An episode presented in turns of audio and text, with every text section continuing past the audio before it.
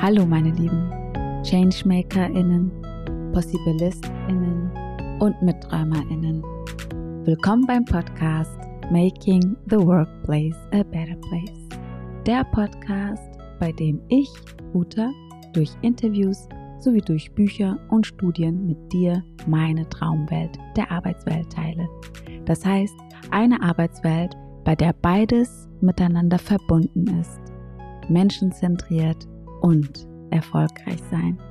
Lasst uns also gemeinsam träumen und schauen, wie wir das ein oder andere in die Realität umsetzen. In dieser Podcast-Folge spreche ich mit Vian Feldhusen. Vian ist eine Powerfrau voller Energie, Mitgefühl, Spiritualität und Lebenserfahrung. Sie ist Vollblutunternehmerin und Visionärin mit Fokus auf Mindfulness und Female Empowerment.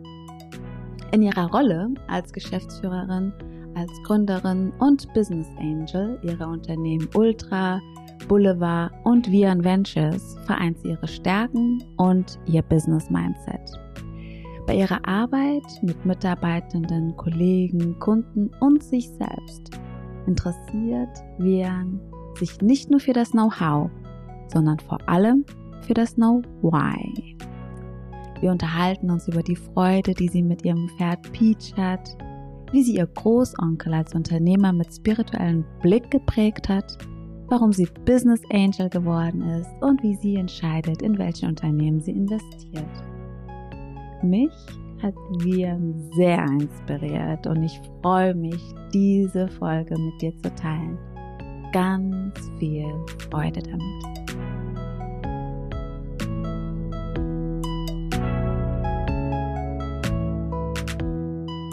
Herzlich willkommen, liebe Vian, zu meinem Podcast. Ich freue mich total, dass wir heute miteinander sprechen dürfen.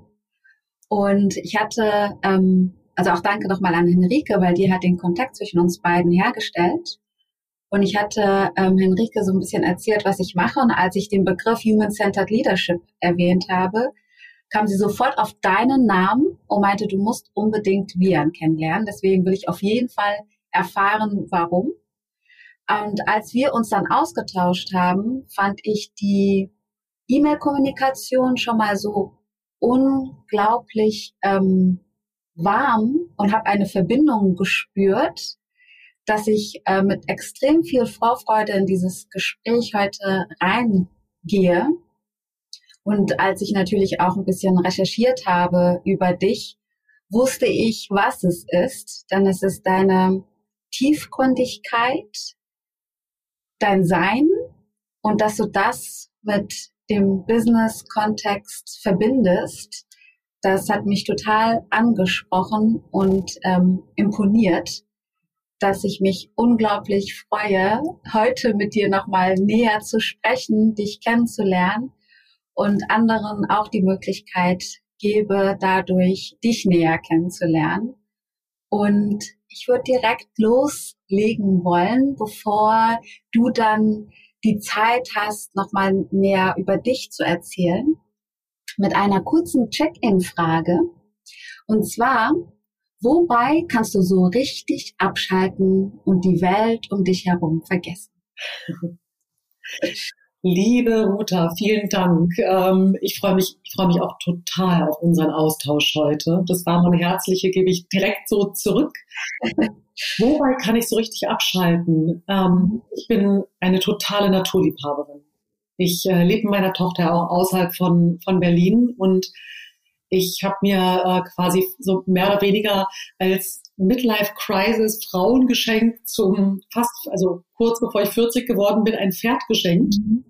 So ein, so ein mhm. altes Paint Horse. Und wenn ich da bin, wenn ich bei Peach bin, so heißt der, kann ich ja. total abschalten. Da achte ich auf nichts anderes, hat auch damit zu tun, dass Pferde Fluchttiere sind und es mhm. super gefährlich ist, wenn du nicht aware bist.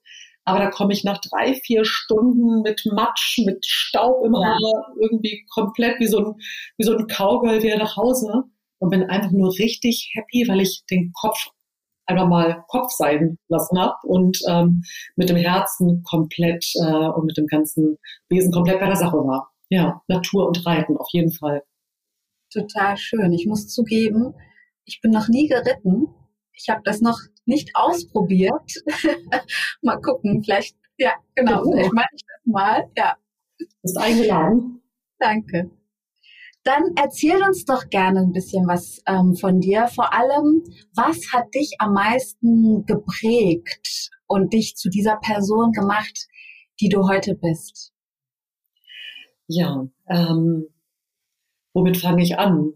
Was hat mich am meisten geprägt vielleicht? Und mhm. da kann man links und rechts dann auch ein bisschen aufhängen, ähm, wer ich, wer ich bin. Ähm, ich bin ja als Migrantenkind aufgewachsen in einem kleinen Vorörtchen äh, von Hannover. Äh, mhm. Und es gibt so lustige Fotos von mir mit pechschwarzen Haaren, so wie ich eben bin und im Sommer eben auch sehr, sehr dunkel und schwarzen Augen und dann mitten in der Volkstanzgruppe. Das einzige dunkle Kind inmitten all dieser Vorort, wundervoll, sehr, sehr deutsch jetzt. Und ich habe das überhaupt nicht verstanden, dass ich irgendwie anders bin. Und äh, wir hatten ja vorhin auch schon dieses Thema unsere Namen, deiner und meiner, beides außergewöhnliche Namen. Ja. Irgendwann spätestens äh, im Schulzeitalter habe ich gemerkt, okay, meinen Namen kann man nicht aussprechen, damals noch via Messenger, wenn die Klassen aufgerufen werden. Mhm. Irgendwie bin ich keine äh, Tina Müller oder irgendwas, ja, irgendjemand mit einem einfacheren, echt deutschen Namen. Ja das hat mich auf jeden Fall ganz doll geprägt und äh, mich hat ganz doll auch mein Großonkel äh, geprägt ähm, in Business-Hinsicht. Äh, das ähm, habe ich auch letztes Jahr im April anlässlich seines 90. Geburtstags, Todestags auch geschrieben, der ein großes, äh, tolles Unternehmen aufgebaut hat und immer, immer absolut nah Menschen war. Der auch sehr spirituell war, die Astrologie ähm, herangezogen hat Ansonsten halt ein totaler Businessmann, den du draußen gesehen hättest im grauen Anzug. Der hat mich total geprägt und äh, auch noch mehr meine Wahrnehmungspforten geöffnet. Und ganz sicherlich auch, ähm, ja, sicherlich auch meine Kindheit natürlich. Also, dass ich da, ähm, ja, einfach sehr, sehr im Zwiespalt aufgewachsen bin und ähm, früh einige Brüche erlebt habe, die aber äh, die wunderschöne japanische Methode, in der man die Brüche mit Gold zusammenfügt, äh, ja. mir einfach geholfen haben zu erkennen, ja, ganz ehrlich, das sind einfach genau die kleinen Marmorierungen, die jeder Mensch von uns hat. Und ich würde sagen, das waren so vermutlich mit meine prägendsten Erlebnisse. Migrantenkind, mein Großonkel und die Brüche meiner Kindheit, mhm. die ähm, mir eine, eine Weite gegeben haben, für die ich sehr dankbar bin. Mhm. Ja. Mhm die Brüche deiner Kindheit. Das heißt aber, du hast auch draufgeblickt, kennst sie und hast sie angenommen, wenn ich das richtig verstanden habe, ja. dass du sie in Dankbarkeit betrachtest. Absolut. Absolut. Ich meine, ich bin jetzt 40 Jahre alt, ähm, bin mit 20 nach Berlin gezogen und meinen 40. Geburtstag letztes Jahr im März, da habe ich auch ganz viel innere äh, Archiv äh, und nochmal Kellerarbeit gemacht und gemerkt, dass jetzt ein halbes Leben schon in, in absoluter Selbstwirksamkeit hinter mir liegt. Nach dem Leben, was eben dann in Abhängigkeit zu Hause stattgefunden hat. Das kennt ja jeder von uns. Mhm. Und würde jetzt gar nicht sagen, dass ich mich da alleine fühle, aber dieses Gefühl von, ich lehne mich gegen meine selbst kreierten Erfahrungen und Entscheidungen hat mir doch nochmal einfach einen großen, äh, also viel Wind und die Flügel ähm, ge, gepustet und ich bin sehr reflektiert und auch in letzter Zeit ähm, viel im Austausch gewesen über meine Innenwelten, über die Historie und bin damit Boogie Down, würde ich sagen. Das ist, ich meine, bei jedem von uns, es macht uns einfach mit aus und prägt uns. Und nach der prägenden Phase, glaube ich, ist es dann das, was wir daraus machen. Gehen wir gut damit um? nach vorne gewandt oder sind wir in der Opferrolle? Und ich denke mal, ich nehme das Leben deswegen auch so als Geschenk, weil ich eben die Erfahrung auch gemacht habe, die ich gemacht habe. War das ganz klar eine bewusste Entscheidung zu sagen, und ich kreiere und gestalte mein Leben selbst und das schon mit 20? War dir das so klar? Ja, das ist eine ganz spannende Frage. Ich wollte gerade sagen, ja. Und dann jetzt aber als durchtherapierter Mensch, der ich bin seit 20 Jahren, Sachen von Therapie bis Persönlichkeitstraining, würde ich sagen, naja, also ich denke mal, mit den Anfang 20ern war es eher die Rebellion. Ich will auf gar keinen Fall so sein. Ich mache jetzt ganz mein eigenes Ding, dieses ähm, ich lebe total anti-autoritär und ich bin ganz autonom. Das sieht dann nach außen natürlich so aus wie krass. Du gehst einfach weg. Ich habe ja damals mir ein Stipendium gefälscht und gesagt, ich muss nach Berlin. Das heißt, da kann man gar nicht sagen, dass ich total ähm, frei war. Das war ja natürlich noch im, im Gegensatz zu dem, was ich erlebt habe, aber wahrscheinlich der Schritt in die Freiheit eben einen unkonventionellen Weg zu gehen. Also deswegen muss ich gerade so äh, nachdenklich auf deine Frage antworten. Jein, würde ich sagen, auf dem Weg dahin. Ja. Ja. Und du beschreibst dich ja selbst als Unternehmerin. Was genau macht eine Unternehmerin aus oder dich als Unternehmerin aus? Hm. Ja, also ich äh, glaube, eine Unternehmerin für mich macht vor allen Dingen äh, ein Mensch aus, der, der immer nach Lösungen sucht und der mhm. auch Ruhe gibt, bis er oder sie diese Lösung gefunden hat. Mhm. Für mich persönlich ähm, gibt es keine Grenzen. Es gibt Grenzen, die ich selbst stecke. Es gibt natürlich Grenzen der Achtsamkeit. Aber ich würde niemals, da kommt auch so ein bisschen dieses äh, anti-autoritäre Teil in mir, der kleine Punk ähm, zum Vorschein. Ich würde niemals etwas aufgeben, weil jemand sagt, das darf man aber nicht oder das macht man so aber nicht. Da würde ich erst recht auf Forschungsreise gehen und gucken, kann ich das, dieses bestehende Gesetz vielleicht nochmal neu definieren und zur Wahl stellen. Ich würde es niemals als das Gesetz schlechthin irgendwie dann festschreiben wollen, aber ich würde zumindest noch eine weitere Wahlmöglichkeit erfinden. Ich glaube, das ist das, was für mich auch ein guter Unternehmer ausmacht, einen Forschergeist zu haben, mutig zu sein. Mhm. Ja. Mhm. Und gerade dieses, also es ist ja Status quo hinterfragen und dann eigene Lösungen zu finden mit dem Mut. Würdest du sagen, das ist etwas, was angeboren ist oder etwas, was man erlernen kann? Ich glaube, es ist ein sowohl als auch. Ähm, es gibt ja ganz viele transgenerationale ähm, Eigenschaften, die wir auch noch mitbringen in unserer Struktur, wenn man eben auch daran glaubt. Gibt es ja in der Psychologie, Psychologie verschiedenste Ansätze. Ich glaube daran, dass wir schon mit einem gewissen Päckchen an Charakter, an Anlagen, und auch einer Aufgabe hier ins Leben kommen. Da wird es aber auch sehr, sehr buddhistisch zum Teil. Ähm, und ich glaube, dass man es auch lernen kann. Ähm, weil, ich meine, wenn ich in meinem, mein Umfeld schaue und mir Unternehmer angucke oder Künstler, die sehr outstanding sind, dann sind das oftmals Menschen, die eben vielleicht nicht so, ähm, so komfortabel hatten zu jedem Zeitpunkt, mhm. die darauf angewiesen waren, aus Existenzgründen nach Umwegen und Auswegen zu suchen, um ihre eigene Lebendigkeit zu erhalten. Und wer das natürlich von Kindesbein auf gelernt hat, ähm, weiß es später auch im Business einzusetzen, kommt da deswegen einfach auch schneller zu anderen Ergebnissen, die dann im Idealfall erfolgreich sind und fühlt sich bestätigt und gründet dann vielleicht sein eigenes Unternehmen oder macht sein eigenes Ding. Mhm. Ja. Und für dich war ja schon relativ früh klar, dass du dich auch selbstständig machen möchtest und dich selbstständig gemacht hast.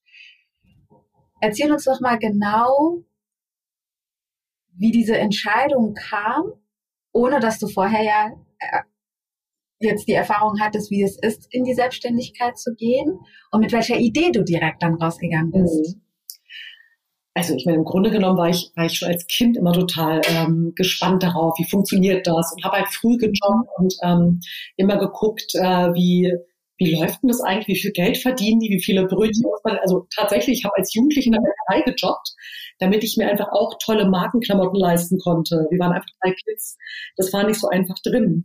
Und dann stand ich um fünf Uhr morgens da ähm, aber mich hat immer interessiert, wie läuft das denn? Wie kann es sein, dass ich hier irgendwie so und so viele Brötchen für 25 Cent und irgendwie ein Gerstenbrot für was weiß ich verkaufe und das über sieben Filialen und irgendwann 20 und äh, dann kann der, äh, der Bäckereistubeninhaber mit seinem Lambo durch die Gegend cruisen. Es war wirklich damals so. Also fahren, hier sind auch Champagnerjochen, ja, wo ich mir dachte, Champagnerjochen durch Bäckereien zu reich werden. Ähm, das war mir, glaube ich, tatsächlich schon so ein bisschen in die Wiege gelegt. Es hat mich immer interessiert. Ich kann dir gar nicht sagen, warum. Ich fand es immer spannend, Dinge selbst zu basteln. Ich habe damals in der Schule schon meine eigenen Schulzeitung verkauft oder mhm. äh, den Kühlschrank äh, leer geräubert, weil ich ein Restaurant auf unserer Terrasse hatte mit einem Sandwichmaker, wo alle gerne, alle gerne mit mhm. zwei gekommen sind. Meine Eltern stinksauer, weil der ganze Kühlschrank leer war.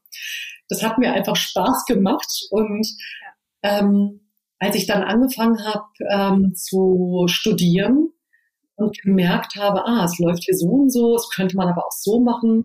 Mhm. irgendwie auch relativ schnell zu eigenen Kunden kam, habe ich einfach nach anderthalb Jahren äh, fest angestellt sein, gesagt, ich, ich habe da richtig Bock drauf. Ich will jetzt einfach ähm, mich selbstständig machen.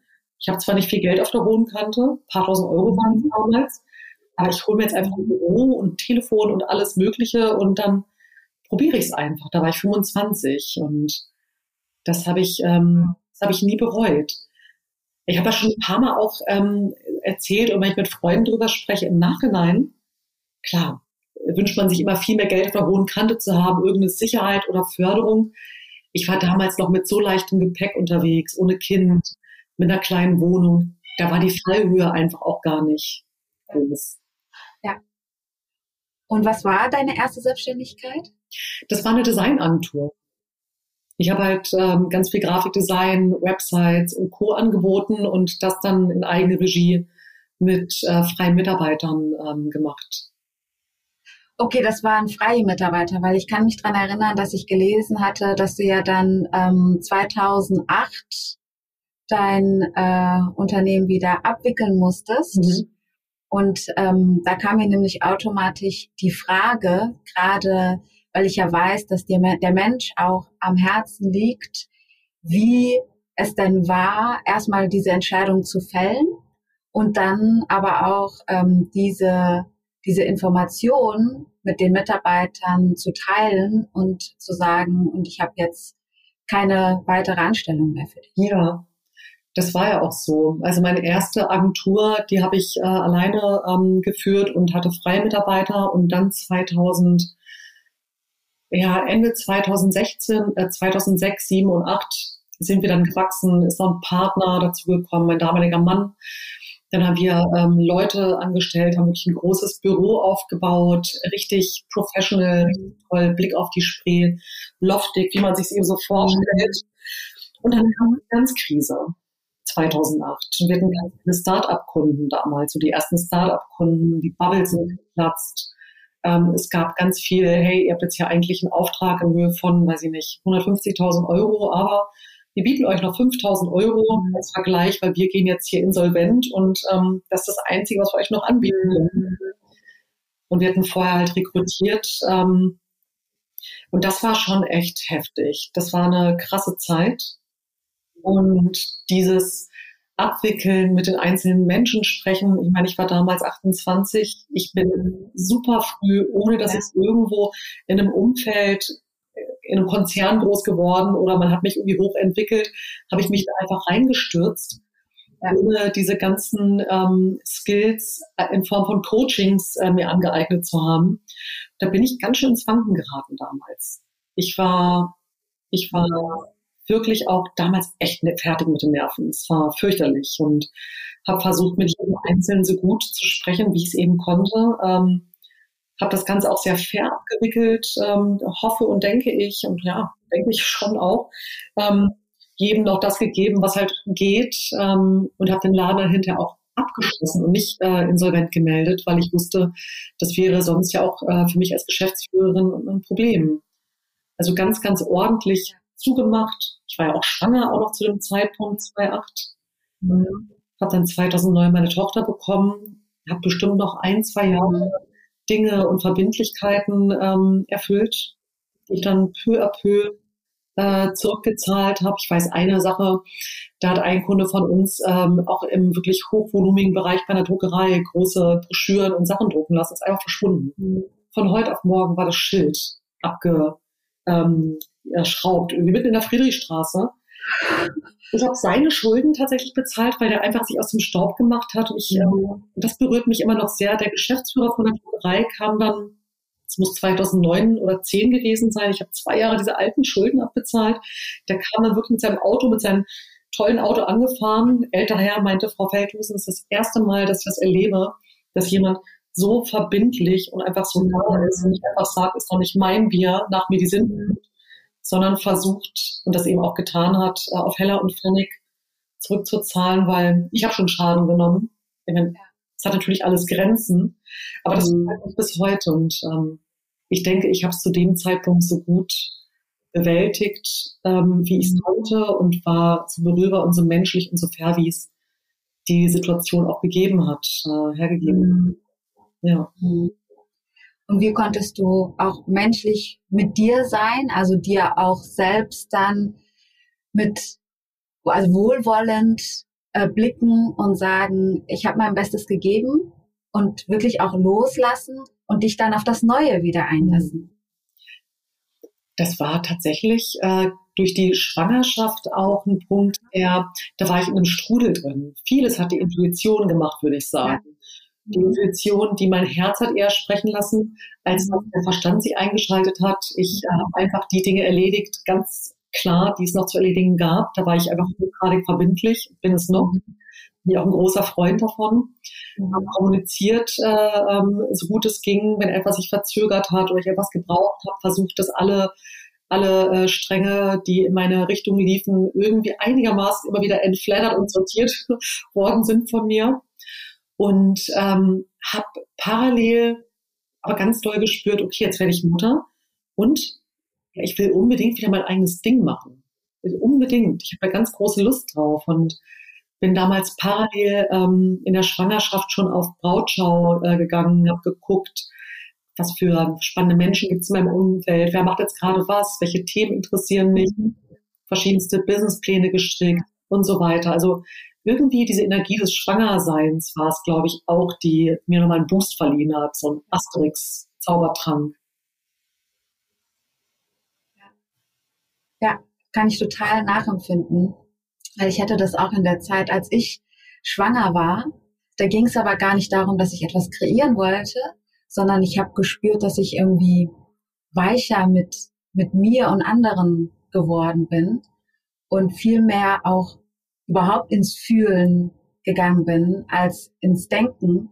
Und dann liefen die Dinge irgendwie viel leichter, ohne dass ich irgendetwas bewusst gemacht habe, sondern das war einfach nur nur, also ist ja nicht nur, aber die Situation, dass ich äh, schwanger war. Daher kann ich ungefähr nachempfinden, was das für eine Kraft und auch äh, in einen auslösen kann, wenn da etwas in einem wächst und gedeihen darf und es in einem einfach sich komplett verändert. Ja, absolut. Total. Du bist ja jetzt nicht nur Unternehmerin, sondern auch Business Angel. Erzähl uns doch gerne, was das genau ist. Mhm. Und vielleicht fällt dir auch irgendwie ein, ein Unternehmen, ein Startup oder eine Person ein, wo du sagst, die hat mich sofort umgehauen von der Idee. Ich musste nicht darüber nachdenken. Ich wusste, die möchte ich unterstützen. Mhm. Also ich, äh, genau, Business Angel, was ist das? Ähm, das klingt dann immer alles so toll, ist ja eh heute alles mit so super tollen Begriffen. Ähm, also als Business Angel bin ich unterwegs, äh, sowohl auf der äh, finanziellen Seite, dass ich als Seed-Investorin, Seed eben der Samen mit kleinen Beträgen zwischen, zwischen 20 und 100.000 Euro maximal Startups ähm, in der Wachstumsphase, in der beginnenden Phase ähm, ähm, unterstütze und gleichzeitig auch als Business Angel mit meinem Know-how. Also bei mir ist es vor allem das Company Building als Selbstunternehmerin, was gehört überhaupt dazu, um Strukturen zu schaffen, Businessplan zu schreiben. Es ist ganz oft, wie geht man denn überhaupt daran, was mhm. muss da bedacht werden? Mhm. Und dann sind meine Steckenpferde ja das Thema Marketing und Vertrieb. Und ich liebe Finanzen, man glaubt es mhm. kaum. Also das war ja da, da bin ich ja irgendwie nicht gleich sowohl als auch. Ich finde Finanzpläne und Forecasts total kreativ und cool. Und wenn das dann matcht mit dem, was man als Produkt rausnehmen möchte und als Idee materialisiert, ja. ist das halt einfach der absolute Sechser im Lotto, weil dann hast du alles richtig gemacht. Und das alles mhm. zu diesem Peak zu bringen, mhm. das mache ich als Business Angel beratend äh, mit den Menschen, mit denen ich arbeiten darf. Und ähm, Es gibt tatsächlich mhm. gar nicht den oder die, die mich total gehuckt hat. Ich glaube, es ist bei mir eher ein, ähm, wenn ich mit Unternehmen ähm, zusammenarbeite, ich bin jetzt auch gerade wieder in einigen Gesprächen, ich glaube, da wäre es jetzt auch, ähm, ja, würde sich dann äh, sich vielleicht auch jemand unfair behandelt fühlen, weil ich äh, schätze die Menschen, mit denen ich arbeite, alle sehr, denn ich habe vorab ganz genau für mich auch geschaut, mit wem möchte ich meine Zeit verbringen. Und das kennst du ja auch sicherlich als Mutter auch selbst und als Businessfrau. Du hast ja deine beiden, deine größte Company, dein Kind, dein Kind, ja, wo du eine ganz begrenzte Zeit hast, überhaupt. Mein Tochter ist jetzt elf, jetzt werde ich auch langsam uncool und äh, die Zimmertür oben ist immer mehr zu.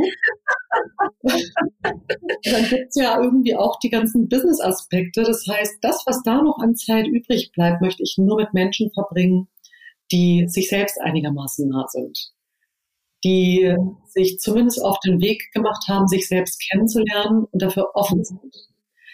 Das ist mir deswegen so wichtig. Das habe ich in der Vergangenheit oft erlebt und ich äh, erlebe es leider oftmals, das heißt leider, so ist es eben. Jeder geht seinen eigenen Weg. Ich erlebe es immer noch oft, dass Schatten, äh, stattfinden im Miteinander, die meist daraus resultieren, dass eine oder beide überhaupt gar nicht ergründet haben, wer bin ich eigentlich? Warum reagiere ich da so? Wieso äh, lebe ich da so im Mangel und muss das an meinem Angestellten oder an meinem Kollegen auslassen?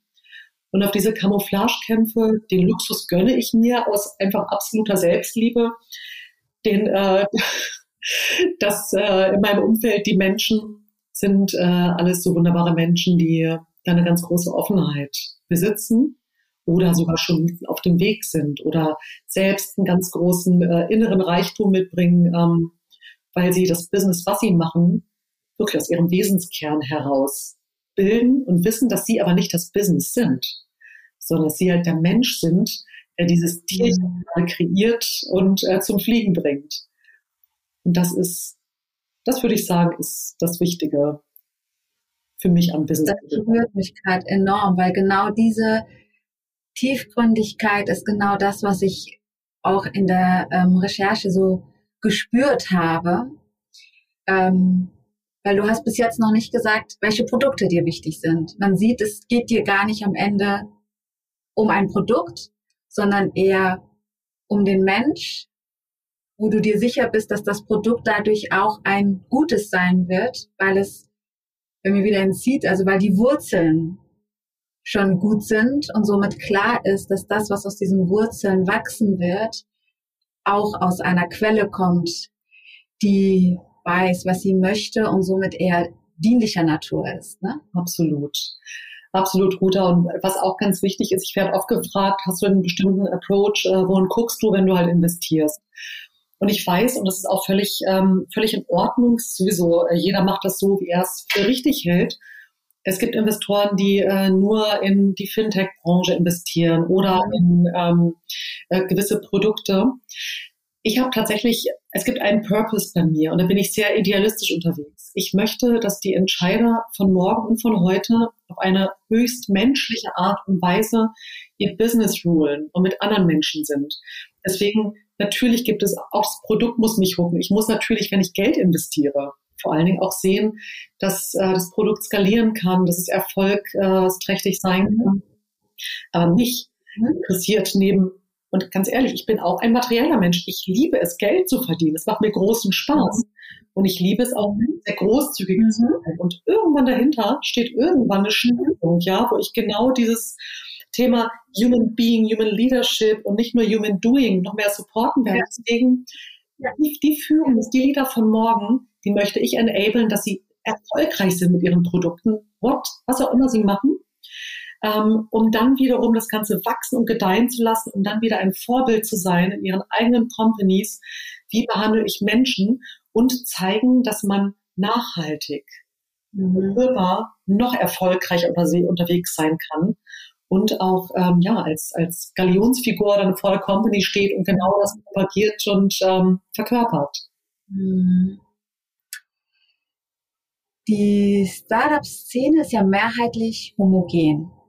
Und äh, Nico Luma, das ist einer der 100 wichtigsten Internetköpfe, hat in einem Artikel mal überspitzt geschrieben, dass Diversity in der Gründerszene daran gemessen wird, ob jemand an der WHU oder in St. Gallen beziehungsweise ein blaues oder weißes Hemd trägt. Das war 2019. Wow.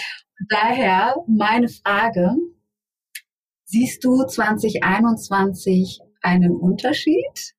Und was braucht es, damit mehr Frauen, mehr Menschen mit Migrationsgeschichte, mit Behinderung oder anderen ähm, Merkmalen gründen und auch erfolgreich damit werden können? Mhm.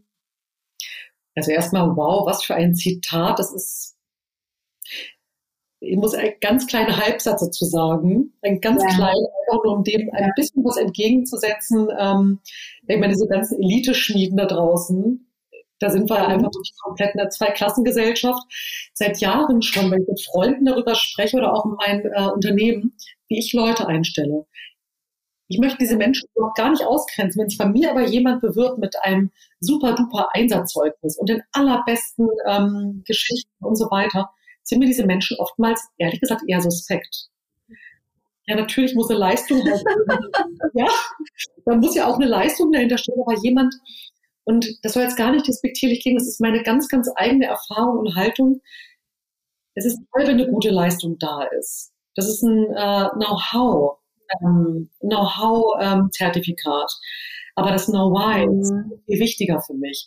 Jemand, der mhm. vielleicht drinsteht, der ist irgendwie ein halbes Jahr Work and Travel da und da lang gereist, hat damit seinen Horizont erweitert. Ich finde raus, er oder sie ist auch noch in irgendwelchen Ehrenämtern tätig. Und ansonsten ähm, musste äh, ähm, er oder sie noch die Mutter pflegen, hat dabei noch das gemacht, das sind Minuten vielleicht nicht ganz so groß.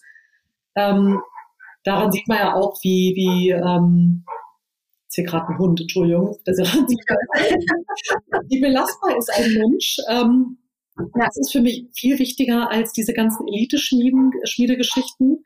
Ähm, und ich glaube, für dieses Jahr 2021 mehr denn je, nach dem Corona-Jahr, was wir alle hatten, wo wir alle so auf uns selbst geworfen sind, hoffe ich von ganzem Herzen, mhm. dass noch viel mehr Menschen wie du oder ich und andere, die sehr bewusst mit sich und ihrer Umwelt umgehen, Influencer sein konnten im Mindset und dass die Menschen durch die Zeit, in der sie auf sich selbst geworfen worden sind, in der viel weniger Zerstreuung stattgefunden hat durch Business, draußen sein, Anerkennung durch Applaus und so weiter, ähm, Wunden sich selbst geheilt haben, um, um einfach nicht mehr nur nach St. Gallen oder äh, sonst wohin zu, zu schauen, sondern auch Chancen zu geben. Ich wünsche mir das sehr, weil wir brauchen es.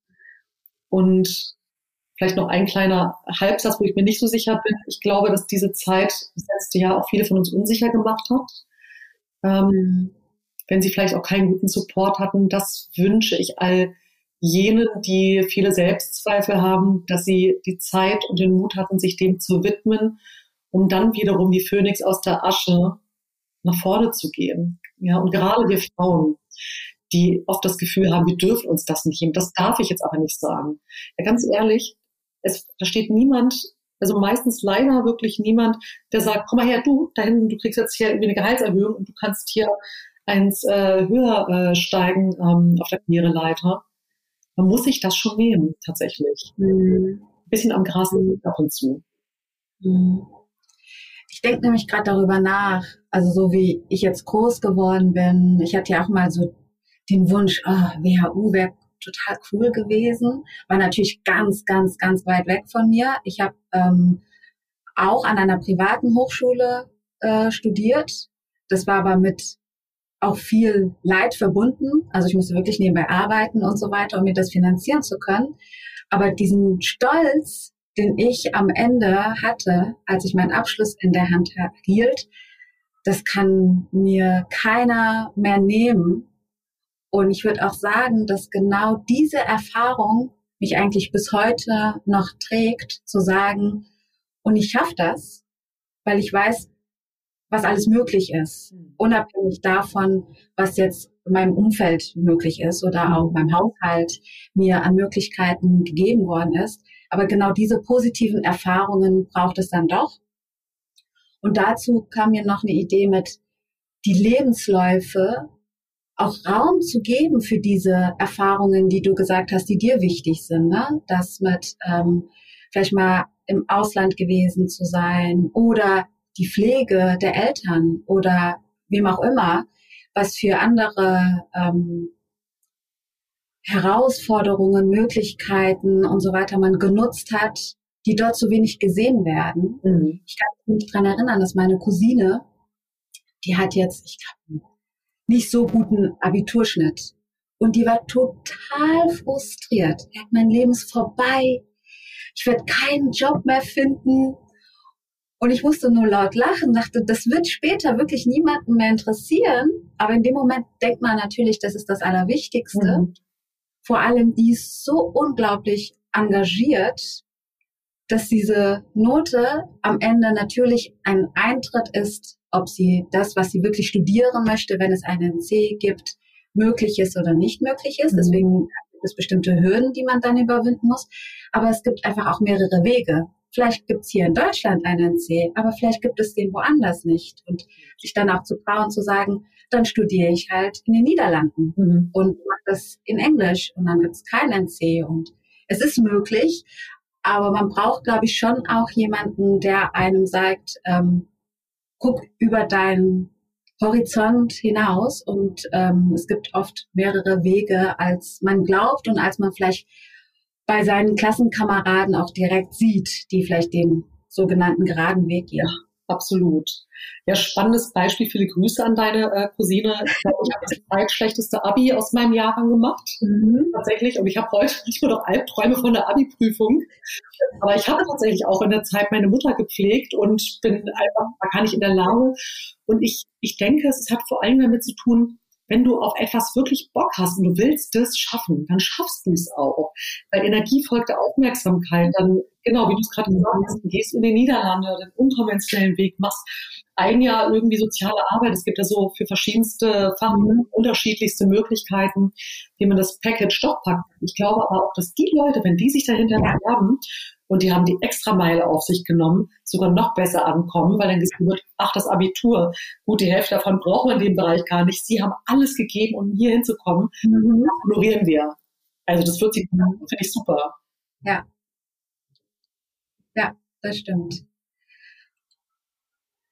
Ich habe gelesen gehabt, dass du mit einem Buch angefangen hast. Wie läuft dein Buchprojekt gerade? Würdest du deinen Titel mit uns teilen? Ja, das ist ja lustig, dass du das heute gerade ansprichst. Ich habe heute gerade ähm, auch wieder mit meiner Mentorin gesprochen. Ähm, wir machen so ein Reverse Mentoring. Ich helfe ihr bei einer ganz bestimmten Sache und sie ist Autorin mhm. und ähm, gibt mir halt so ein paar Kniffs und Tricke, Tricks, wie ich ähm, mit meinem Buch weiter vorankomme. Dann bleibt natürlich auch ein wenig liegen zwischen all den Dingen, die ich zu tun habe. Mein Buch trägt den gleichen Namen wie mein Podcast, der jetzt im nächsten Monat on air geht. Das kann auch nach vorne losgehen. Und äh, das mhm. ist seit vielen Jahren mein absolutes Mantra. So lebe ich eigentlich schon von Kindesbein an, weil ich diese denke, oh, der Abersager, was kann ja irgendwie ganz schlecht und was ist, wenn das und ja, es kann ja ganz irgendwie so sein, aber ich würde das so machen da reagiere ich total energisch drauf. Ich bin überhaupt nicht naiv, aber ich glaube, so dieses Mantra, das kann auch nach vorne losgehen und sich dieser Energie einmal hinzugeben und zu gucken, was für Möglichkeiten es gibt. Und jetzt, also so ein bisschen auch wie jetzt bei deiner Cousine zu sehen, ja, okay, das ist jetzt schlecht, das wird doch alles nichts, ich habe den kann den NC nicht erfüllen. Oder das kann auch nach vorne losgehen, ich mache jetzt ein halbes Jahr das und dann gehe ich da volle Kraft voraus rein. Es wird richtig mhm. geil, weil ich auf mhm anderen unkonventionellen Weg immer ganz andere Experiences gesammelt habe. Davon ähm, handelt mein Buch. Es gibt da eigene Geschichten, es gibt andere inspirierende Menschen, die ich äh, mit abbilde und einfach auch ähm, diverse Techniken, um zu sich selbst zu finden, wirklich mhm. wahr zu sein, zu schauen, wie ich in ähm, Visualisierung reingehe, Visionstraining, um die mhm. Kraftressourcen auch voll auszuschöpfen für das, was eben nach vorne losgehen soll. Genau. Ach, schön. Das klingt für mich so nach einer Verbindung aus Mut, Hoffnung und Optimismus. Ja, total. Wenn ich äh, dein Mantra so höre. Absolut. Erzähl uns mehr von deinem Podcast. Ja, gerne. Also äh, du sagst es gerade, wenn äh, Mut, Hoffnung und Optimismus bei dir ankommen, dann, dann scheint es, äh, scheint es gerade zumindest auch richtig in deine Richtung äh, gegeben zu haben, weil darum, darum geht's total. Und in meinem Podcast ähm, geht es darum, dass ich Menschen zeige, die mit beiden Beinen auf diesem Planeten Erde stehen und zwar sehr solide. Und zwar mit dem einen Bein im Business oder im Erfolg, was auch immer das bedeutet. Es muss nicht nur materiell sein und mit dem anderen Bein im Bewusstsein. Also mhm. bin ich. Mich interessieren Persönlichkeiten. Ich sage das ja vorhin schon, suche ich auch meine Gegenüber im Business, auch in Freundschaften äh, aus. Ich interviewe Personen, Persönlichkeiten und zeige ähm, Mutmacher und Mutmacherinnen, die einfach völlig fast forward sind und auch gleichzeitig ihre Verletzlichkeit zulassen, die nicht nur ihre Ups ähm, erzählen bei mir im Podcast, sondern auch ihre Downs sprechen. Die sagen, hey, nach außen schiller ich total, aber übrigens vor zwei Jahren bin ich kollabiert und war im Burnout und äh, da ging es mir gar nicht gut. Aber das war der Moment, äh, der Changer, weil denn ähm, was ich oft vermisse, auch wenn ich selbst, ähm, wenn ich selbst interviewt werde oder erzählen darf, wer ich bin, da kommt ganz oft dieses, Jan, wow, du bist ja so toll, was machst du da alles? Und dann habe ich immer schon so einen eigenen Impuls, der sofort sagt, vielen Dank von Herzen, aber übrigens, ich ist nicht immer alles so schillernd. Ich bin auch mhm. mit dem Kopf auf der Tischplatte und habe Selbstzweifel oder ähm, sitze im Kleiderschrank oder ich hatte auch schon einen Burnout beispielsweise das ist alles ein Preis, den wir bezahlen. Und ich möchte Mutmacher zeigen, die beide Seiten zeigen und mit beiden Beinen auf dem Boden stehen. Für die Erfolg mehr ist als nur Haus, Auto, Pferd, äh, irgendwas, sondern mhm. für sich selbst gut zu sorgen. Ja, und die Inspiration geben natürlich ihr Lifehacks. Lifehacks im Persönlichkeitsbereich als auch im Businessbereich. Was sind deine Lifehacks? Was sind meine Lifehacks? Auf jeden Fall ähm, wirklich eine extrem disziplinierte Form von Selbstfürsorge und Selbstliebe tatsächlich. Mhm. Wie sieht das ganz konkret aus? Ja, also definitiv. Zum Beispiel jeden Abend, äh, bevor ich ins Bett gehe, meditiere ich. Meditiere jeden Abend, weil ich weiß, das ist mein Reinigungsprogramm für mich. Ich habe am Tag viel erlebt.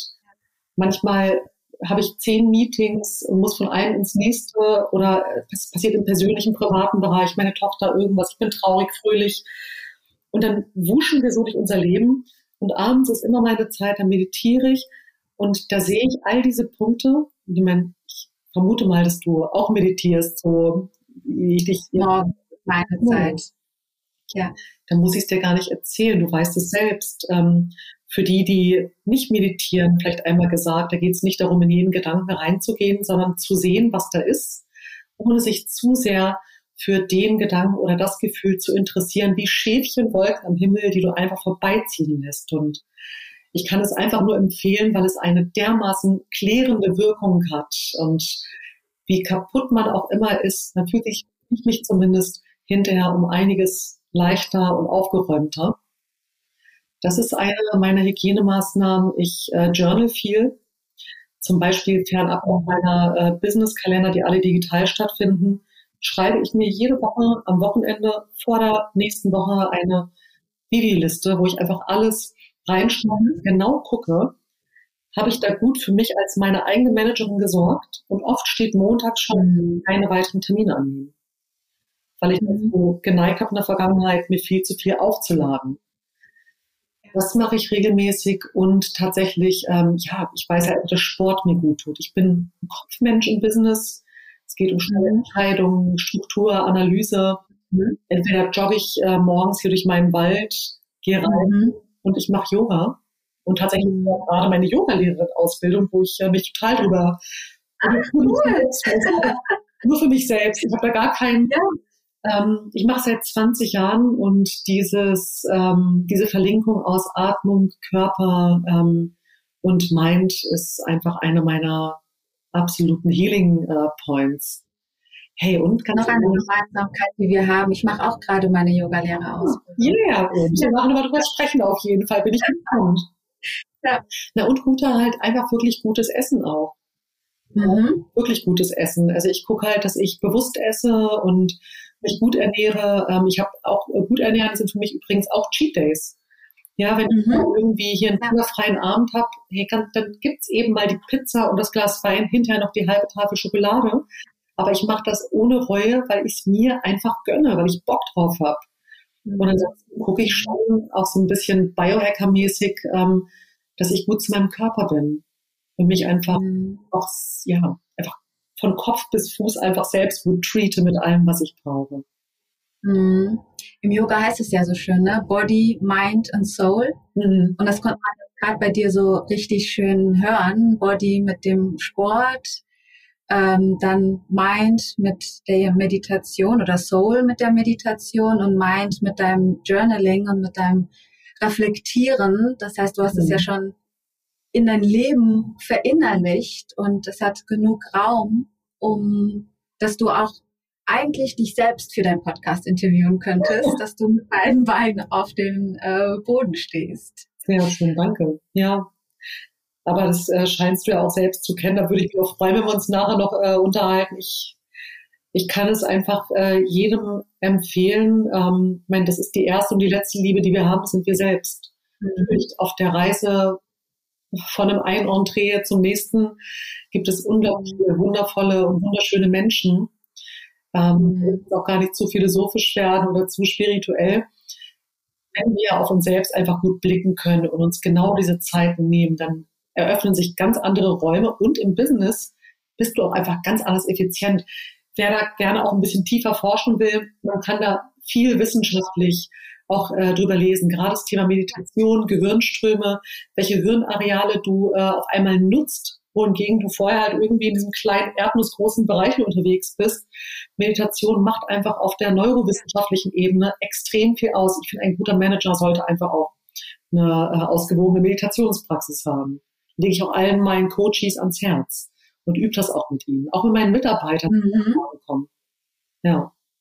Mhm. Ja, total schön, dass du das sagst. Ähm, Nochmal, was macht am Ende einen Menschen aus? Und vor allem in Verbindung dann mit anderen. Und wenn man erstmal bei sich selbst ist, und da ist ja Meditation tatsächlich eine schöne Methode, dass man dadurch auch wirklich besser zu anderen ist und effektiver im Business. Also nicht nur aus diesem spirituellen Aspekt des Fühlens her, mhm. sondern auch des schneller Denkens her, des Innovativseins her, leichter Entscheidungen zu fällen, gar nicht in, im Mangel zu denken, sondern eher, es kann auch nach vorne losgehen, Methode äh, zu entwickeln. Und meditieren ist gar nicht so schwer, wie es klingt manchmal. Ne? Mhm. Da reicht es schon, bewusst mit der Atmung und äh, mit sich selbst zu arbeiten und vielleicht einfach nochmal für alle, probiert's einfach mal aus und dann kann man ja immer noch schauen, ob es was für, für einen ist oder nicht. Ähm, aber ich merke den Unterschied, wenn ich meditiere und wenn ich es nicht tue. An dem, an dem Tag merke ich mhm. das noch. Ja, definitiv. Also ich bin komplett bei dir und noch ein kleines Schmankerl, um, ne, wir wollen ja gerne ein bisschen influenzen, damit die Meditation noch ein bisschen populärer wird. Es gibt ja so wahnsinnig tolle Apps auch. Die heißen die Calm und, ähm, und so weiter. Was beim Meditieren natürlich noch ein toller Punkt ist, gerade für die, die auch gerne im Business äh, erfolgreich sein wollen, du lernst das Thema Präsenz. Mhm. Und ich meine, wie oft ähm, wird der zerstreute Geist krank. Ähm, Ob es nun ein Burnout ist oder der Burnout kündigt sich ja äh, vorab ähm, meist auch mit körperlichen Symptomen an, mit ähm, na, Migräne oder äh, Magen mhm. und so weiter. Diese Präsenz und wirklich den Momenten, in denen du äh, an etwas arbeitest oder mit jemandem bist, diesem gegenüber deine volle ungeteilte Aufmerksamkeit zu schenken, entfaltet eine ganz andere Kraft am Gegenüber, aber auch für das Projekt als wenn du jetzt schon dabei bist, irgendwie tausend andere Dinge zu machen. Das ist ja auch das Meditieren. Du bist und bleibst in deinem Seinszustand. Du weißt, es gibt das alles und du wirst dich dem widmen, sobald also Kronos und Kairos der richtige Zeitpunkt dazu da ist. Es klingt jetzt für einige erstmal wie Gott, aber ich muss doch tausend Sachen auf einmal machen. Ich kann aus eigener Erfahrung sagen, weil ich war oft als konfuser Geist in meinen Anfang 20ern unterwegs. Mhm. Es, ähm, es wird so viel schneller und effizienter, wenn dieses aufgeräumte Sein und Präsentsein da ist, als Anforderung. Mhm. Einfach mal 30 Tage testen. 30 Tage braucht mhm. das System, genau. um etwas Neues auch in den neurologischen Spuren zu verankern und zu überschreiben. Ja, sehr schön. Ich habe ein paar Fragen. Ja. Da geht es wirklich nur darum, ganz schnell zu antworten, mhm. aus der Intuition heraus. Und dann können wir auch direkt mit den Abschlussfragen ähm, starten. Mhm. Gut. Destiny's Child oder TLC? Mm, TLC. Mhm. Pumps oder Sneaker? Oh, Sneaker. Ah, Sushi oder Pizza? Sushi. Meer oder Berge? Meer. Was wirst du direkt machen, sobald alles wieder möglich ist? Oh, tanzen. Einfach mhm. tanzen mit mehreren Menschen, einfach wirklich tanzen Mhm. Komplett Embodiment und auf mhm. Haut fahren, ja. Aus der Haut ja. So. ah, da will man gleich mittanzen. Ja. Äh, wann hast du zuletzt einen Tag lang überhaupt nichts gemacht? Oh, ich glaube tatsächlich, ähm, das, das war irgendwann im Januar jetzt gerade. Mhm. Ähm, da ist ein, ein Besuch, der eigentlich vorbeikommen wollte, nie vorbeigekommen. Und ich habe ganz bewusst gesagt, ich habe allen anderen abgesagt, ich war komplett out of order. Und ich sage keinem Bescheid, dass das nicht stattgefunden hat. Ich bin einfach unter Radar für mich. Und der Kühlschrank ist doch voll genug. Das war so ein Cheat Day übrigens, wo ich so genüsslich Pizza, Netflix, nichts, einfach nur so ja. rumgedödelt habe und dachte so, ja geil. Ja, ja, ja. Schön der, der Januar ist, ach, finde ich so der perfekte Monat, um genau sowas mal sich zu erlauben. Nicht, dass alle anderen Monate nicht auch, aber ich finde so, wenn die Sonne scheint, fällt es einen schwerer, als wenn es draußen sowieso dunkel ist und man weiß, man verpasst nichts. Ja. Ähm, bei welchem Lied möchtest du direkt lostanzen? Bei welchem Lied möchte ich direkt? Ich liebe ähm, Happy von Pharrell Williams. Ja. Finde ich richtig ja. geil. Ja, und da tanze ich ehrlich gesagt auch jedes Mal einfach drauf los, weil es einfach so unfassbar dass einfach zwischen den Zeilen einfach, da ist Action los. Genau, ist super. Ja, macht mir nachher erstmal an, jetzt da bin ich inspiriert. unsere Aufnahme hier. Wie sieht dein perfektes Frühstück aus? Mein perfektes Frühstück ist jetzt total boring wahrscheinlich, weil ich es direkt so runterbeten kann.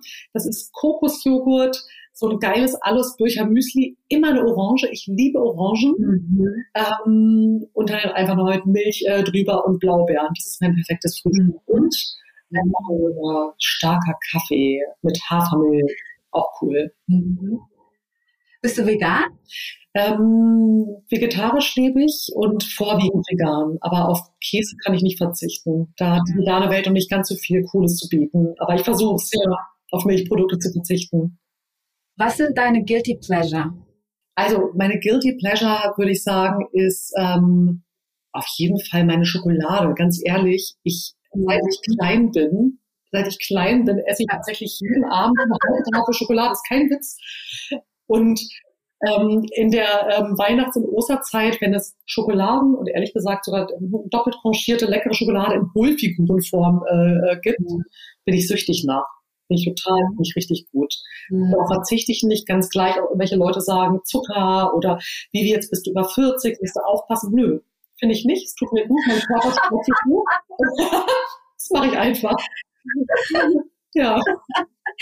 Ja, sehr schön. Ähm, womit hast du dich mittlerweile abgefunden, mit dem du lange gehadert hast? Hm. Mit dem ich lange gehadert habe.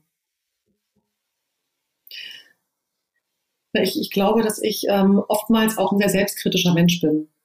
Das fand ich äh, eine Zeit lang, ähm, gab es auch Zeiten, wo ich das uncool fand, weil ich habe andere viel selbstsicherer immer wahrgenommen. Also Eigenwahrnehmung. Selbstwahrnehmung ist ja eh so ein Ding. Und ähm, dass ich dadurch dann manchmal auch eine Spur länger, obwohl ich sonst schnell bin für Entscheidungen brauche. Und damit habe ich mich mittlerweile abgefunden, weil ich merke, es hat mir nie schlecht getan, sondern es war gut und ich bin einfach bei mir. Ich bin meine beste Freundin und insofern, wenn die mal eine Runde länger braucht, um zu verarbeiten, dann ist es völlig okay. Mhm. Ja. Mhm. Welche drei Tipps berührend auf deine eigene Erfahrung gibst du deiner Tochter mit oder würdest du deiner Tochter mitgeben? Hm. Meiner Tochter gebe ich auf jeden Fall mit, ähm, auf sich selbst zu hören und immer wieder hinzuhören, ähm, an welcher Stelle ihres Lebens sie gerade steht und welche Bedürfnisse sie hat, also wirklich ihre Bedürfnisse auch zu achten, mhm.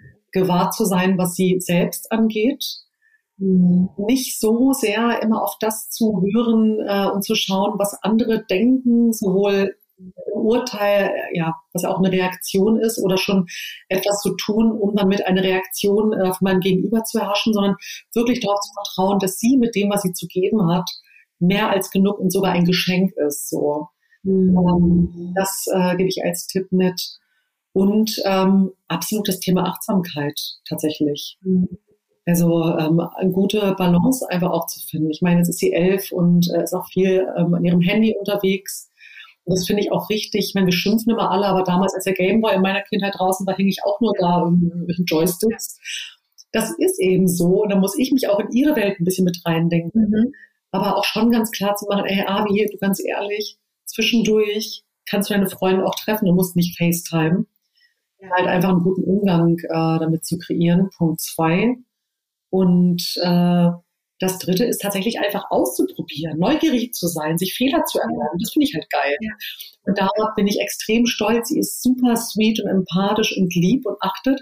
Und sie ist auch einfach so eine Ronja Räubertochter. Die machen ihr Ding, mhm. irgendwelche Sachen auf. Und ich applaudiere ihr und finde es halt einfach toll, wie sie sich kreativ entfaltet und lustig ist und Spaß daran hat, eine Leichtigkeit sich immer noch bewahrt. Ja. Ja. Ja. Sehr schön. Das klingt nach einer äh, Kindheit da außerhalb von Berlin mit dem äh, Pferd und der Leichtigkeit, die ähm, schon fast beneidenswert ist, so, so groß zu werden und einfach mal ähm, auszuprobieren und sein zu dürfen. Dankeschön. Danke dir. Und genau, die Abschlussfragen. Die erste. Wie stellst du dir die Arbeitswelt in zehn Jahren vor und wie würdest du sie dir wünschen? Ähm, in zehn Jahren stelle ich mir die Arbeitswelt ziemlich spannend vor. Ich meine, wenn ich mir gerade die kleinen Set angucke, die nach vorne prescht und die ältere Riege aus Entscheidern, wir hatten das Thema vorhin schon kurz, die da ja kaum mehr Antworten zu findet oder auch gerade in der Transformationsphase ähm, ist. Ich stelle mir das als äh, tatsächlich spannende, spannenden Crash auch in einigen Teilen äh, vor, also sowohl Transformation, aber auch ganz schön crashy und crunchy. Und ich wünsche mir von Herzen, dass die Arbeitswelt in zehn Jahren so gestrickt ist, dass wir Business und aber auch uns privat und das, was uns als Menschen ausmacht, früher vereinen. Denn jetzt in den letzten Jahren in Persönlichkeits- und Management-Seminaren treffe ich oft auf Menschen, die sind 60 Jahre alt oder älter und die sagen, boah, ich habe 50 Jahre meines Lebens äh, wie ein Lemming in meiner Uniform auf meinem Forschungsposten gelebt. Ich habe gar nichts mitbekommen von meinem Privatleben. Wer bin ich eigentlich? Ich wünsche mir, dass die Persönlichkeitsentwicklung und das Company Building Hand in Hand gehen kann. Und das ja. wünsche ich mir, in, dass es ein Status quo ist in, in zehn Jahren. Und glaubst du, dass das auch realistisch ist? Also siehst du schon, dass der Trend auch in diese Richtung geht? Ja, also ich meine, ich, wir hatten vorne auch das Gespräch, auch das, was du in die Welt bringst und was du auch vorhast. Wenn es mehr Menschen gibt, die das Thema Human Leadership ähm, als, als äh, in Person, Natura influenzen draußen. Und ich glaube, wenn ich äh, Freunden in Konzernen zuhöre, da wird das Thema auch mehr und mehr gelebt. Natürlich sind die ganzen Skandinavier uns mal wieder ähm, meterweit voraus. Ich glaube tatsächlich, es ist realistisch. Und ich meine, du und ich, wir tun doch alles dafür, äh, dass es in die Richtung gibt, geht. Und dass beides möglich ist, dass wir nicht nur entweder Erfolgsmensch sind oder Hausmütterchen oder Hausmann am Herz, ja. dass klar ist, dass da eine Ruta ist und eine Vian und die leben echt das Leben in vollen Zügen und gleichzeitig leben die aber auch das Business in vollen Zügen und können auch mal sagen, wenn es ihnen nicht gut geht, und dann springen andere ein und können ohne Missgunst mal eben eine Lücke ausfüllen oder umgekehrt. Ja. Ja. Ja, da freue ich mich jetzt schon auf äh, 2031. Ja. Weil ich weiß noch genau, dass vor, vor 15 Jahren äh, dachte, oder vor zehn Jahren ehrlich gesagt, dachte ich mir mal, ach, man muss sich entscheiden, ob Beruf oder Familie, beides miteinander geht nicht. Und ähm, habe tatsächlich eine Zeit lang gedacht, vielleicht ist es besser, keine Kinder zu bekommen, weil ich ja unbedingt Karriere machen möchte. Mhm. Und ich bin so froh, dass ich mich davon gelöst habe, weil es ist natürlich möglich und es ist machbar. Ich glaube, dass es nicht in allen Berufen noch so ideal vereinbar ist, aber ich bin auch ganz fest davon überzeugt, dass wir da hinkommen. Ja. Weil, glaube ich, ähm, wir Frauen oder auch die Männer und äh, Väter das nicht mehr so einsehen, dass nur eine Person was machen darf, karrieretechnisch. Ja. Und selber dann mit 60 irgendwann sagen, ich kenne mein Kind gar nicht wirklich. Sondern auch ein, eine echte Verbindung mit den eigenen Kindern haben dürfen. Mhm. Und auch für die, die keine Familie haben, die wollen vielleicht etwas anderes ausleben und nicht nur das eine oder das andere sein. Absolut. Ja. Ja, sehr, sehr schön. Bin ich komplett bei dir. Sowohl als auch. Ja. Wie sollen dich die Menschen in Erinnerung behalten?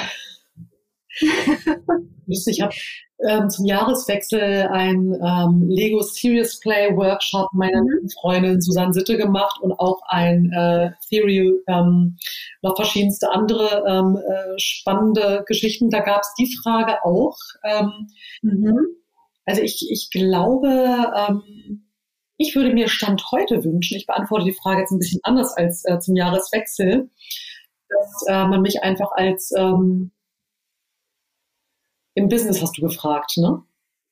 Im Business? Nee. Insgesamt. Einfach so, ja. Ja, ja du, dann würde ich sagen, als äh, absoluter Menschenmensch, als Möglichmacherin, als achtsame Kennenlängerin, als ähm, Vorreiterin für das Gute und Berührbare, mhm. äh, was aber die absolute Power eben genau dadurch entfaltet und dann auch wieder auf der materiellen Business-Seite fruchtet als, als, bunte Unternehmerin und ähm, bunte Freundin, die sehr, sehr facettenreich, also wir hatten vorhin das Thema sowohl als auch. Ich glaube, als buntes, als bunte sowohl als auch Frau. Total schön. Das könnte dein äh, Buchtitel für äh, dein zweites Buch sein. Ja. ja, sehr gut. Welche merken, genau. Die letzte Frage, welches Buch, Unternehmen oder welche Person würdest du gerne in meinem Podcast hören wollen ja. und warum? Buch. Ähm, ich bin ein ganz großer Brené Brown-Fan. Mhm. Und ähm, ich meine, sie ist ja jetzt auch in den letzten Jahren total bekannt geworden, auch mit der äh, to Lead und anderen Geschichten. Ich finde allerdings eins ihrer, ich glaube, es war, glaube ich, eins ihrer ersten Bücher, Die Gaben der Unvollkommenheit. Mhm. Das finde ich total toll, ähm, weil ich meine, sie ist ja Schamforscherin und ist ja ganz mhm. mit dem Thema Verletzlichkeit, äh, Leadership in TED Talks mhm. megamäßig bekannt geworden. Und die Gaben der Unvollkommenheit, auch wenn dieses Cover von dem Buch mich erst abgeschreckt hat, weil es so cheesy, mädchenmäßig aussah, da sind im Grunde genommen ihre ganzen Essenzen drin aus ihrer Forschungsarbeit und super spannend komprimiert. Dieses Buch ist und war für mich Astronautennahrung mhm. über sich selbst und über tatsächlich auch darüber, über Grenzen zu gehen, sich selbst anzunehmen. Akzeptiere dich selbst und liebe das, was du bist, ist, glaube ich, sogar der Untertitel. Mhm. Und dann natürlich auch Verletzlichkeit macht stark von ihr, finde ich super. Mhm. Und was ich als Buchempfehlung, als Counterpart äh, auf jeden Fall auch noch mit reingebe, ist ähm, Kurt Tepperwein. Ähm, und äh, das ist, sind die geistigen Gesetze, da geht es ums Prinzip der Resonanz und mhm. darum, dass das, was wir selbst denken und fühlen und in unserem Innersten erschaffen, natürlich außen sich auch materialisiert und wir das anziehen. Und das klingt immer so fürchterlich esoterisch. Ich möchte ein bisschen Werbung machen, denn die ganzen Spitzensportler da draußen machen doch im Grunde genommen nichts anderes. Ob die Profifußballer sind oder keine Ahnung, Super-Skispringer, Top-Manager, die haben alle ihre Business- und Mind-Coaches an der Seite, die, wo sie vorher visualisieren, wie sie irgendwelche Tore schießen oder sonst was schaffen. Und die Zeit ist reif, das wirklich ins Business zu bringen, aber auch an jeden einzelnen Menschen, der ähm, sich und seine eigenen Grenzen ein bisschen austarieren möchte. Also die beiden, Kurt Tepperwein und Brady Brown, finde ich super cool und ähm, gibt noch zig andere, aber auf die beiden beschränke ich mich jetzt gerade. Ja, super, Dankeschön. Ich habe ähm, auch angefangen mit Brené Brown Dare to Lead und ja. wollte daraus eine Podcast-Folge machen. Ich bin aber bei jedem Satz hängen geblieben, dass es mir so schwer fiel, mich zu fokussieren, mhm. dass ich gesagt habe, nein, dieses Buch ist zum Lesen, aber es ist nicht zum Zusammenfassen, zumindest für mich nicht. Oder vielleicht war es einfach im Zeitpunkt das noch nicht. Ähm, deswegen freue ich mich jetzt mal mit dem neuen Buch zu, an, anzufangen. Vielleicht äh, passt das ja auch eher. Ja. Mir gefällt der Titel schon mal, äh, die Gaben der Unvollkommenheit. Weil ich glaube, genau darum geht es am Ende. Das ist ja das Menschsein, dass wir alle unvollkommen sind und das aber anzunehmen und das mhm. in allen Kontexten das ist, ach, ich finde, das ist wirklich eine Gabe. Ja, absolut, total. Da bin ich gespannt, was du erzählst, wenn du es liest. Und ja. Ähm, ja, wenn du nach einem Menschen fragst, den ich, ähm, den ich bei dir in der Show gerne sehen würde, ich meine, jemand wie, wie Simon Sinek und Brené Brown, mhm. total super, aber die sind natürlich ja. super schwer zu bekommen. Ähm, ich habe ich hab einen guten Freund, den müsste ich aber erstmal fragen, bevor ich jetzt hier so ganz äh, groß seinen Namen sage, der in der Finanzwelt äh, sehr, sehr erfolgreich unterwegs ist und die alte und die neue Welt gerade verbindet. Mhm. Ähm, ich sage den Namen jetzt einfach mal, das ist der Christian mhm. Hille.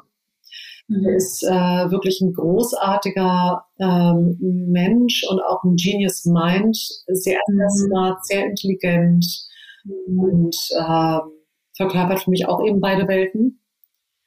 Das finde ich auch mal einen spannenden, spannenden Gast, ja, im Podcast. Das ist total witzig, dass du sagst, jemanden aus der Finanzwelt, weil damit verbinde ich aktuell noch wenig Menschlichkeit, so komisch es klingt. Äh, daher wäre es natürlich super spannend, das beide mal miteinander zu verbinden und zu zeigen, dass es natürlich auch machbar ist. Ja. Natürlich. Also so selbstverständlich. Ja. Ja, daher vielen, vielen Dank, liebe Vian, für dieses wunderschöne Gespräch. Ich wusste schon vorher, dass es ähm, ein Gespräch sein wird, das so leicht von der Hand gehen wird und ähm, mit ganz viel Tiefe und Liebe gefüttert sein wird. Und daher äh, danke ich dir vom ganzen Herzen für dieses unglaublich schöne Gespräch. Hm, ich wünsche noch einen sehr schönen Tag. Ich danke dir und ich danke dir von ganzem Herzen. Es hat großen Spaß gemacht. Es waren auch einfach tolle Fragen und äh, den Austausch setzen wir hoffentlich an anderer Stelle fort. Das würde mich sehr, sehr freuen. Vielen lieben Dank an dich, Ruta. Willkommen zurück. Kam bei dir auch happy Gefühle auf bei dem Lied und dem Gespräch? Ist Via nicht eine tolle Frau, ein wunderbarer Mensch? Ich bin ein großer Fan von ihr. Sie hat mich total in ihren Bann gezogen mit ihrer klaren, sanften und kraftvollen Art. Ihre Definition von einer, einem guten Unternehmerin klingt so simpel und ist zugleich treffend formuliert. Status quo zu hinterfragen und Wege zu finden, eine bessere oder passendere Lösung zu finden. Das halt immer noch in mir nach. Wie oft hinterfragst du denn Status quo? Warum machst du das, was du machst? Oder warum so? Gibt es auch einen anderen Weg? Ich glaube, dass diese Frage auch für Nichtunternehmer wertvoll sind. Vor einigen Monaten habe ich mir dieselben Fragen gestellt und ich hinterfrage ganz klar, wie in Teilen die Arbeitswelt aussieht. Wie viele Menschen kennst du, die unglücklich sind mit ihrem Beruf, ihrer Führungskraft oder der Unternehmenskultur, vielleicht sogar krank werden und ihren Unmut mit nach Hause nehmen? Ich habe eine klare Vision. Ich möchte, dass alle Menschen montags mit Freude zur Arbeit gehen und niemand mehr aufgrund der Arbeit krank wird. Im Gegenteil, ich stelle mir eine Arbeitswelt vor, die zum Wachsen, Lernen und Glücklichsein einlädt. Das mache ich mit meinem Unternehmen Imnet. Imnet ist Tigrinya, meine Muttersprache aus Eritrea und bedeutet Vertrauen. weil ich bin fest davon überzeugt, dass Vertrauen in einen selbst und in andere genau dazu führen kann. Wenn du mehr über mich und meine Arbeit erfahren möchtest, schau doch gerne auf imnet-vertrauen.com nach. Ich freue mich auf dich. Ich bin so unglaublich dankbar, dass ich den Podcast vor fast einem Jahr gestartet habe, denn dadurch habe ich das Vergnügen, so inspirierende Menschen wie unter anderem wir kennenzulernen. Sie ermutigen mich, geben mir Kraft und zeigen mir, ich bin nicht allein. Ich hoffe, dass dies auch bei dir ausgelöst wird. Wir sind mehr, als du denkst. Das könnte tatsächlich eine Bewegung werden. Wir kreieren uns alle eine Arbeitswelt, die uns gut tut und uns über uns hinaus wachsen lässt in der wir uns sicher fühlen und anderen das gleiche Gefühl geben. Mit Vertrauen, in Verantwortung und in Verbundenheit. Ich könnte den ganzen Tag darüber sprechen. Jetzt sage ich erstmal Danke. Danke für dein Ohr. Danke für deine Zeit und danke, dass du Teil dieser Community bist. Let's be the change we want to see in the world. Bis bald, deine Uta.